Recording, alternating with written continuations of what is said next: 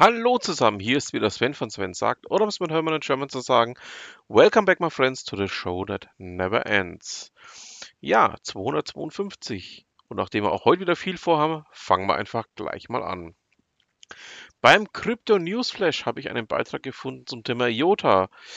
Ähm, ja, bin ich mal gespannt, ähm, was ihr von dem Beitrag Riesige NFT-Sammlung beginnt auf Tangle mit dem supersicheren Meta-Anchor von Brushan Angola haltet. Ähm, ich bin ja nach wie vor immer noch hart am Fremdeln mit F äh, NFTs.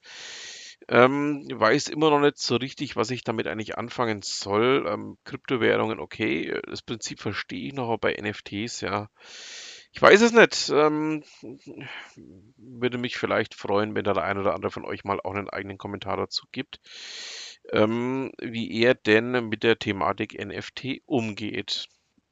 Kommen wir nun zu Giga, zu Khan Günaya. Der hat nämlich, ähm, und das ist ein Problem, was ich auch wieder zuletzt hatte, dadurch, dass ich mein äh, Samsung Smartphone gewechselt habe, einen Tipp, wie man bei WLAN-Problemen ähm, die Einstellungen so hinkriegt, dass dieses WLAN-Problem verschwindet. Ähm, ja, packe ich euch mal mit rein, weil wie gesagt, hat mich jetzt auch persönlich ziemlich hart getroffen. Und ähm, vielleicht ist es für den einen oder anderen von euch demnächst auch ganz wichtig und muss er unbedingt wissen. Der Google Watch Blog, genau gesagt Jens, berichtet darüber, dass ähm, ja der Hacker jetzt auch die Details darüber verrät, wie er denn dazu kam, die Google Home Lautsprecher abhören zu können und vor allen Dingen auch fernsteuern zu können. Ähm, spannender Artikel, liest sich so ein bisschen wie ein Krimi.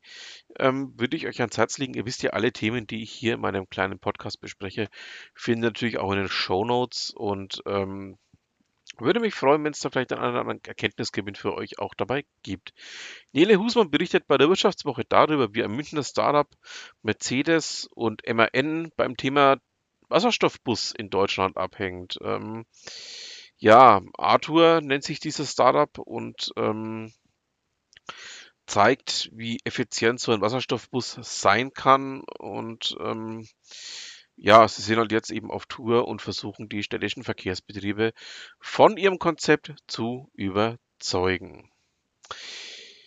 Ja, ähm, zu einem hochspannenden Thema, ähm, was mich eigentlich auch schon seit Jahren beschäftigt. Ihr wisst ja, ich komme ja ursprünglich aus der Logistikbranche. Europaletten. Und ähm, die Mutter der Europalette, die UIC, ist nämlich jetzt in die Logistik Hall of Fame aufgenommen worden. Ähm, ja, ist neben dem Container eigentlich mit das größte, revolutionärste, was in den letzten 60 Jahren eben entstanden ist. Ähm, die Europalette und vor allen Dingen auch ähm, ist die ganze Geschichte ja jetzt auch schon, ähm, die 1961 entstanden ist, aus der eben dann die Europalette wurde. Ja, ähm, durchaus was, was man mal gelesen haben sollte. Ähm, würde mich freuen, wenn euch da definitiv euch ähm, ja so ein kleiner Erkenntnisgewinn dazu kommt, weil es eben auch mal ein Thema ist, das vielleicht nicht unbedingt was mit Technik zu tun hat, aber ähm, die Mutter von dem ist, was wir heute als ja Wirtschaft bezeichnen. Martin König berichtet beim Handelsblatt darüber, ähm, dass Japan zeigt, was mit 6G möglich ist in Japan. Experimentiert man eben nicht mehr nur mit 5G, sondern ja, da ist man schon bei 5G und zeigt jetzt einfach auch mal, was denn 6G, also sprich, was denn dann die Nachfolger alles kann. Ähm, da geht es dann auch immer mehr in die Verschmelzung von Mensch und Maschine. Und ähm, die Entity Docomo zeigt, was unter 6G dann alles möglich sein kann. Ähm, wie gesagt, die Japaner werden das Ganze innerhalb der nächsten sieben, acht Jahre jetzt so langsam einführen. Da sind wir mal gespannt, ähm, wie sich das Ganze bei denen bewähren wird.